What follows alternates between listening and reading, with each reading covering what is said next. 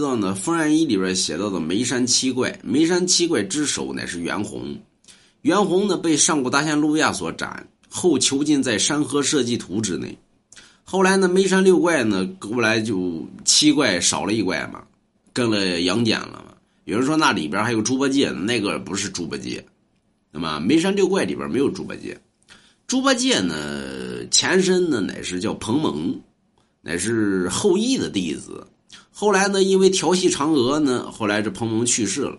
死了之后呢，彭蒙呢，后来转世投胎为猪刚鬣，对吧？但是他拜的是后羿为师，身上有仙骨。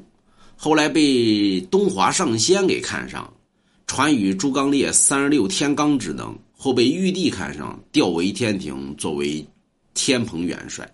所以猪八戒是后前身是后羿的弟子，他跟眉山六怪没有任何毛关系。但眉山六怪里边也有个猪，啊，但那个猪不是猪八戒，对吧？因为那个那个猪没有龙王家字画啊，所以他没有成功。他有龙王家字画的话，他就成功了，啊？所以大家没事买龙王家一幅字画